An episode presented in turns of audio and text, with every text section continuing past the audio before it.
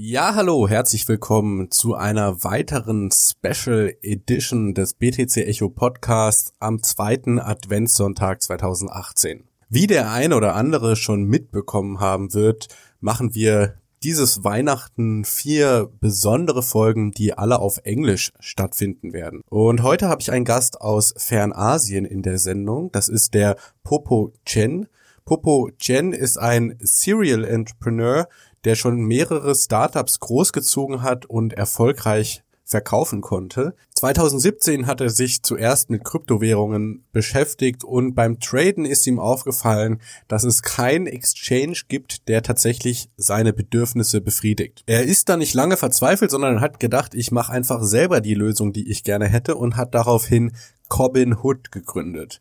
Cobin Hood ist also ein Exchange, der vor allem ein Alleinstellungsmerkmal hat, und zwar müssen hier die Trader keinerlei Gebühren für die Trades bezahlen.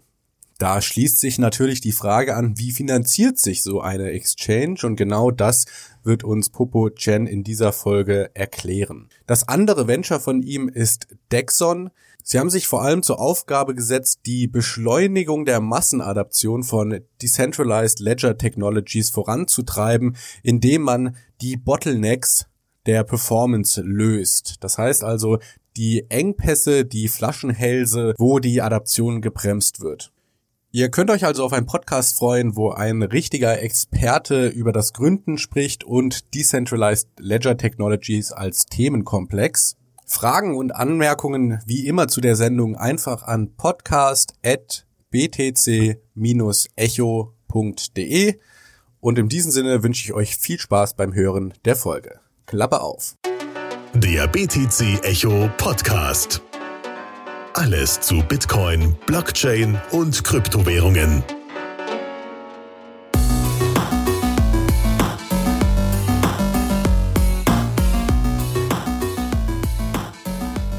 Okay, awesome. Uh, to to start off, tell me, how did you get involved in the uh, crypto space, or what's your background?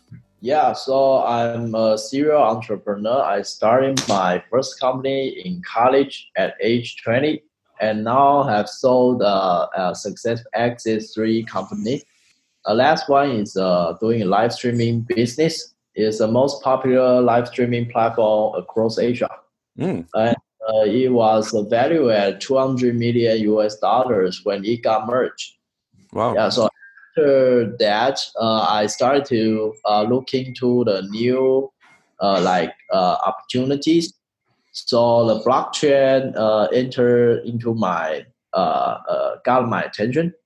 Is at that time is around 2017 at the beginning of 2017.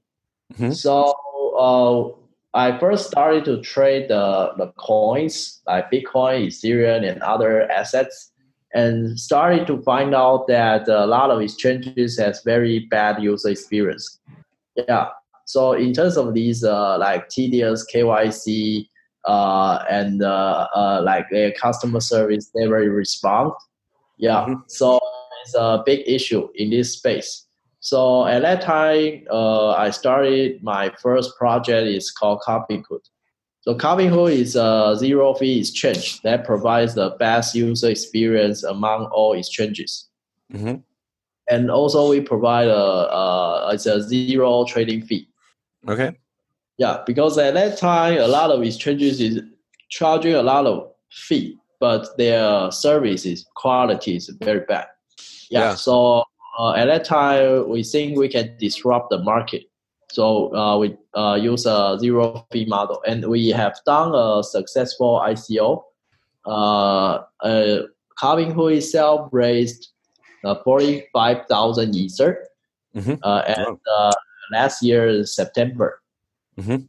Yeah, and uh, how do we make money is by helping other clients to launch their ICO. So we help our clients totally raised uh, about uh, mm, 1,200 Ether as the whole. So right now you're as an exchange platform more focused on ICOs. Am I understanding that correctly? Uh, uh, uh currently, uh, yes. Uh, so we uh, have ICO consulting team to help uh, uh, like uh, clients design the crypto token economy and help them to build a social uh, presence and do the PR marketing side uh, some helps uh, because we have uh, a lot of connections in different uh, mainstream markets. Mm, mm. Yep. Um, what I when I first heard that Cobinhood has this um, zero fee model, I was like, of course, like, how do you make money? And then I uh, watched an interview of yours where you said that it's mostly financed through the interest on the margin calls that uh, the customer is able to take out at your exchange. So has that shifted now to ICOs, or are you still doing that as well? Uh, it's uh, both. So uh, actually, we provide a lot of different financial products in the crypto space. So some are uh, only for some private investors, like we have uh, index fund product, but uh, it's not public yet. Mm-hmm. Uh, currently is uh, for the private investors. Okay. Um, as an exchange, I imagine you have to deal with a lot of regulation um, when it comes to financial instruments. Historically or traditionally, that has been a quite uh, heavily regulated market. Where is your company situated, Cobinhood? How do you uh, do you have a lot of headache with regulators? Do you get along with them well? What's your experience in that regard? Yeah, so we actually uh, at, at first uh, at first we want to do like fiat crypto cryptocurrency trading, but later found out that uh, the regulation is getting harder, so it's very hard to open a bank's account. Mm-hmm. Yeah, but actually, uh, we think the future will focus on the uh, decentralized exchange. It will not uh, uh, be dominated uh, by these centralized changes because uh, we will uh, envision the world to be fully decentralized very soon. So once that's why we also developing our blockchain system called DEXON. So it provides a high frequency trading experience for all users around the globe. So it has a very low settlement time. So it's like in a matter of uh, like second and uh, the trading uh, fee is almost zero. It's a negligible fee. Yeah. Mm. So you can do like uh, uh, uh, instant decentralized exchange for all assets, and uh, we see the future will have uh, stable coin. So some stable coins uh, are uh, creating a lot of hype and getting a lot of attention uh, by investors and users. So the the answer you uh, kind of packaged in in your answer right there for the regulation is eventually we're going to be in a future where there is no physical location of a exchange for example that the government can uh, regulate. It will just be a software protocol that is accessible to anybody? Yeah i think so. Yeah because uh, uh why uh, is like uh, we already have decentralized technology, uh, but why we still use centralized exchanges? Because this technology is slow, right? Mm-hmm. Or uh, it charge you very high fee, or user experience is not so smooth as central uh, centralized uh, services. Ah, okay. And I, I think like I tried to access the Cobinhood website from Germany and I wasn't able to do it. Uh, is there some company uh, countries you're not operating in right now, and if so, what's the reason? Uh, the Cobinhood.com. Yeah. Yeah. Uh, uh, I think it's working fine now. So we uh, we can loop our engineers and let uh, them to check for you, see what's wrong. Your advantage, as opposed to your competition, you would say, I imagine, is the um, feeless exchange and the ease of use, or um, what do you think? Yeah, so one is uh, of course is uh, a zero fee feature, and the other thing is uh, we actually have a lot of exclusive events, uh, like uh, some listing of new tokens is uh, doing a marketing campaign with us. So they will do some airdrop to our users. So we are actually getting a lot of new users from a new ICO clients that, that does the listing with us. Ah, okay. And uh, just to correct myself, I'm now using Google Chrome and the page is working just fine. So I think it was just a matter of the browser, browser that I was using. Uh, do you think with listings there is moral hazard involved for exchanges because the um, the coin or the project that wants to be listed is paying uh, money? Like um, I heard that with Binance, for example, there's like um, really high amounts being exchanged for uh, a listing of a of a project. Do you experience the same thing, or what's your take on that?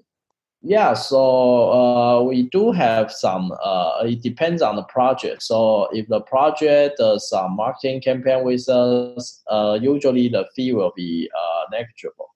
But for some project that uh, only do uh, just be want to be listed, they may need to pay a certain amount of processing fee. Yeah, but it's quite low. Okay. And how many coins do you have on your exchange right now? Do you know? Uh, you mean uh, trading pairs? Yeah. Yeah. Uh, uh, in terms of hundreds, yeah, currently. Okay. Wow. Um, hmm. What, how do you uh, secure the um, the funds of your users? Yeah. So uh, uh, most of our assets are stored in the cold wallet system and we use uh, like a hardware security module to uh, guard a multi-sig wallet system. Mm-hmm. So it will be very hard to steal uh, all the multi-sig wallets, right? Yeah. Yeah, and uh, each uh, multi-sig wallet owner actually uh, they are quite distributed, so mm-hmm. it's owned by different authorities. Okay. And when you speaking of a, a, future with decentralized exchanges, will that also mean that the users would um, secure their own funds, or would uh, that still be done by Cobinhood? Yeah, they will uh, uh, secure their own funds. And uh, in our decentralized uh, exchange protocol, actually, you can bridge any assets from any chain to our newly developed DEXON network. So for example, you can deposit Bitcoin, uh, deposit Ether, deposit EOS, and withdraw in a completely decentralized manner. So do I then actually hold like a key to a multi-sig wallet with Bitcoin in it or Ether in it, or uh, how does it work? Uh, it works like uh, yeah. So it's a newly developed method. It goes beyond a multi-sig wallet. We call it a decentralized multi-sig wallet. So basically, no one has a, a, a real key. It uses a threshold signature method to share the key among the validator nodes. So, for example, if uh, we have a hundred nodes, then uh, you have to break into fifty-one nodes, and then you can steal the funds. Ah, okay. So it's like a, a different version of fifty-one percent attack. Yeah. okay. Um, I was also curious. I know there's a crypto exchange in the US called Robinhood. Is the name uh, an homage to Robinhood, or how did the name Robinhood come about? Yeah, so actually, the Robinhood they steal the the fairy tales name. We created our own name. Yeah, they they are like uh, pirating a fairy tale, but we actually we reinvented to be a cryptocurrency world Robinhood. ah, okay, cool. Yeah. Okay, so if I understand correctly, there first was this exchange, Cobinhood. You did the ICO. Um, what were your biggest learnings from the ICO? It was, I think, right in September, correct? Uh, last year, yeah. Yeah, yeah. So that was still the the good phase of the ICO market. How was that uh, experience for you? Uh, you mean uh, how we did our ICO? Yeah. Yeah, I think uh, we have done a great job uh, at that time because at that time the market is also very bearish. Yeah, so uh, we actually come out to be the top raiser at that month. Mm. Yeah, so the things are going great uh, initially for us. And do you now have to pay like a lot of taxes for the money you raised, and it's not that much that you expected, or um, I don't know, because of the general price drop since the beginning of the year? Is there like some miscalculation, or uh, what do you? What is your uh, stance on the ICO as a funding mechanism for young startups? Uh, so uh, actually, because we all uh, at that time we only raised like uh, cryptocurrency. So uh, in terms of jurisdiction, there's no tax problem. Mm-hmm. Yeah, and fundraising traditionally it doesn't have any tax problem uh, if you are raising crypto assets. Yeah, so we are Cayman company, so at that uh, uh, jurisdiction is uh, uh, like uh, free of tax, right? Mm-hmm. Mm. And do you right now do any KYC policies on your exchange to to be compliant, or uh, how do you handle that? Yeah, so we have a very uh, like uh, even harder than the banking system. They do the KYC. So we have a full compliance team to deal with that. So it's fully compliant with local laws and uh, uh, in any region that we operate. Uh, okay. Um, now moving more uh, towards Dexon and the uh, block lattice. Uh, earlier in the interview, you said that it would be able to deposit any other cryptocurrency into the block lattice, or have I misunderstood something here? How how it works?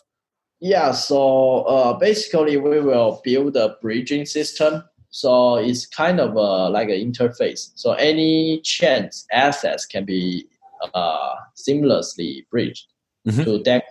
So it will be guaranteed that it's one-to-one backed.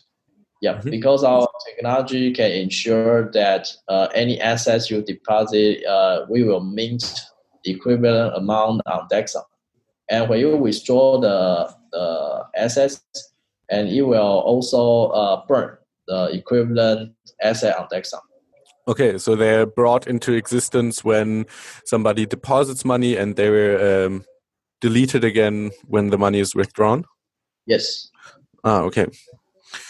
And this is kind of analogous to uh, the nano system and how they work, but it's some somewhat different. Can you tell our listeners what the difference is and how, how to imagine the block lattice versus the thing that Nano does? Uh, actually, Nano is not a real block lattice.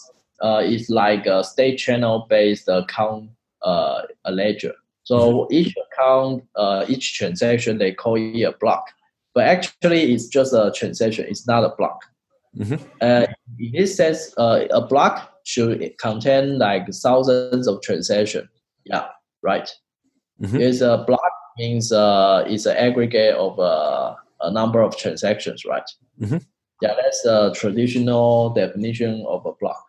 Yeah, so we are the real block lattice project. That uh, does uh, you can think of that is a DAG.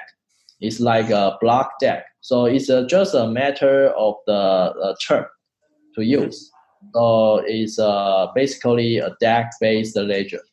But uh, we can order all the blocks on the ledger uh, using our advanced uh, algorithm. Uh, we call it a total ordering algorithm. So if you have a hundred parallel chains growing, then we can guarantee a consensus among all the chains. Yeah. So each uh, each user has their own blockchain and the blockchains are referenced um, to each other and validate each other? Uh, yes. Yeah. Okay. Hmm. And at any point, there is consensus between the different blockchains as to what block is currently valid or invalid? Uh, so actually, our uh, scaling, you can think of Dexon as a generic scaling framework for blockchain system. So you give me any blockchain, we can make it scalable by converting the chain to a DAG, and we can create a sharding for that DAG structure. Uh, can you say that last part, last part again? Uh, we can create a, a sharding framework for ah, okay. any. Yes. Ah, interesting. Cool. And yeah. how did you come across this idea? Did you uh, discover it yourself? Did did you find somebody who had it and then put it into action, or um, yeah? Yeah. So we actually uh, started the project uh, last year already. And uh, uh, as we dig into the like Byzantine agreement, we actually studied like hundreds of papers from 1970s to 2018 and then we figure out the new way to deal with blockchain. Mm. Yeah, so the uh, it's like uh, uh, it's like other blockchain system they uh, still uh, like using like feature phone, but we already got iPhone uh, uh 10x. Yeah, yeah, yeah. So it's a completely different level. Uh, I didn't understand the the comparison with the iPhone. There, can you explain again? yeah, so it's like uh, you know a feature phone. Yeah. So like, a feature phone is like with a camera and a MP3 player inside, or? Mm, feature phone is uh, uh, anything not a smartphone is a feature phone. Yeah. Ah, okay. Mm-hmm. Yeah, so it's like a blockchain becomes obsolete. Be, uh, ah. Just uh, like uh, okay, you can think of uh, blockchain is a Kodak, and we are like a digital camera. Yeah, yeah, yeah. It's a completely different paradigm. Yeah, yeah. Okay, I, I see. Interesting. Yeah. Is it in any way? Um, I mean, IOTA is also a, a, DAG. I'm somewhat familiar with IOTA. I, am not sure if you are, but is it comparable to that? Also, that it just has instead of single transactions, it has uh, transaction blocks. Uh, IOTA actually they don't have a Byzantine agreement, so their security is a big issue. Mm-hmm. So how they, how they deal with that is uh, they're using a centralized way to build a chain. So they actually have something called uh, like coordinator. Yeah. To mark the main chain, but uh, that means they are pretty much centralized, right? Yeah. Because this coordinator is not decentralized. Yep. And so, how does that specific problem get solved in Dexon?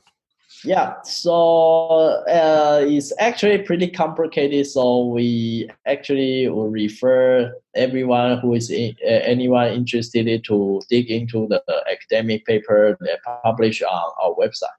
Okay. So because uh, it's like uh, 30 or 40 pages of completely academic thing. okay, for our listeners, I'll put that in the show notes so you can check it out. Um, Awesome. So when when we talk about the um, blockchain and like the Bitcoin blockchain you described as a feature phone, whereas now Dexon is like the smartphone. Um, how do you stand in the paradigm? There are some people that say, "Oh, blockchain is the big innovation that will revolutionize the world," and others who are more Bitcoin maximalists who say, "No, Bitcoin is the technology that revolutionizes the world? Do you are you agnostic? Do you have any leaning towards any particular stance, and if so, why? Yeah, so it's actually just a decentralized technology, and it depends on how we use that technology to improve the, the problem that we want to solve. Yeah and uh, that is as well blockchain as Bitcoin? Or uh, do you think there is a use case for blockchains without like a digital native assets that are, I don't know, permissioned and um, in a company environment where, or do you think more the innovation lies in the open uh, blockchain space where you have permissionless systems that are open source and everybody can participate? Yeah, so actually you can build uh, like a, a, completely permissionless or per, uh, permission or even private chain or consortium chain. Yeah, so it's based on your use case. So anything that will work, but a better guarantee for blockchain system is uh, very different from traditional database. So traditional database is uh, easy to tamper with, but for the blockchain, you cannot uh, change one record. Else, if you change one record, all the the hashes will not rec- uh, be recognized. So mm-hmm. you will be caught that you change the record.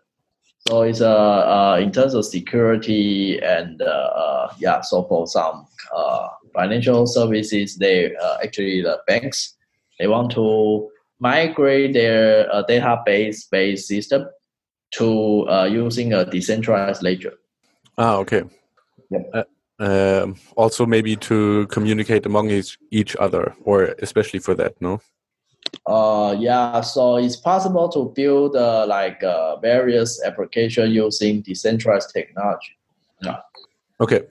And do you imagine in the future where more um, companies are built on an already existing blockchain, like uh, for example the Bitcoin blockchain, or do you think, um, like you said, maybe you the use case that you want to, um, yeah, put into action requires you to have your own blockchain? Yeah, so uh, like uh, we think uh, every uh, decentralized application developer they will choose which technology best suit them, or they may launch their own chain. Yeah. Mm-hmm. Yep. Um, I always ask myself, is there not a um, security advantage that can be, um, yeah, kind of inherited if you, for example, use a big uh, proof of work blockchain like the Bitcoin blockchain, and you kind of just uh, put proof of existence into that chain to um, secure your own database that you I don't know run off chain. Um, do you think there will be like one blockchain that provides security and you hook into that if you want security, or um, do you think it will be more um, plural? I guess in the in the blockchain world, in the proof of work blockchain world. Yeah, so uh, in terms of security, actually, uh, proof of work may not also be the best choice because uh, you can always override the history if you have enough hash power. Mm-hmm. Yeah, and uh, we actually have seen a lot of mining pools control over 51% of the hash power yeah. in the work world. Yeah. So uh, you think this if that is uh, uh, more security or more decentralized, uh, maybe it's uh, not. Okay. Yeah. So um, you think there may come a new algorithm that uh, changes the paradigm again, and then pr uh, proof of work will seem kind of insecure with the fifty-one percent attack. Uh huh. Yeah, yeah, it's possible. Yeah. So uh, that's why the proof of stake is uh, uh, pretty prevalent nowadays in a newly developed blockchain system. Basically, everything is uh, based on proof uh, proof of stake. What What do you think about proof of stake? Um, because I'm not too familiar with any project that uses that uses proof of stake already. More like delegated proof of stake, like in um, I think EOS has it, Steem has it, BitShares, and so on. Uh, yeah. So actually, uh, uh, we I refer to the POS as uh, DPoS uh, mostly. Yeah. Ah, okay. It's, so. Mm -hmm. pure POS thing, uh, I think there's no uh, existing chain as uh, using the pure POS. Okay. Yeah, there's some academic paper that does the pure POS model, or maybe you can think of algorithm may be uh, think of like pure POS because this algorithm basically is uh, just a pure POS. Mm-hmm. Okay, and so you think the uh, delegated proof of stake can provide pretty much the same security that the proof of work can, but can do it in a more secure manner? Yeah. So the key key thing to know that is uh, uh, if you are using a proof of stake system, if you want to rewrite the history, you will get caught because you need to submit cryptographic proof that you double spend or you want to fork. So everyone will uh, ignore your fork eventually and slash your stakes. But in a proof of work system, uh, no one can say that you you are doing a double spend because you are valid. Yeah. Yeah. So that's a key difference. So why proof of stake is actually uh, like safer is we can identify who who is a murderer because uh, uh, you you need to submit the signature. Oh, interesting. Yeah, I haven't uh, thought about it that way before.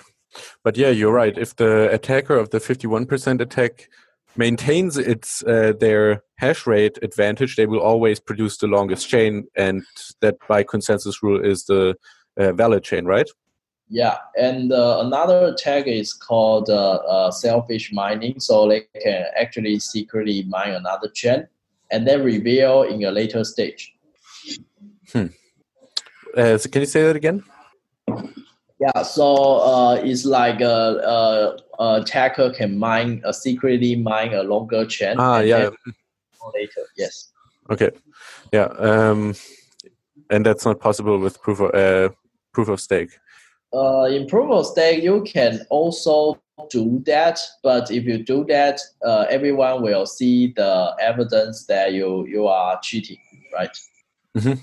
Okay. Then network can uh, honest party can fork, and yep. then abandon your stake. Yeah. Okay.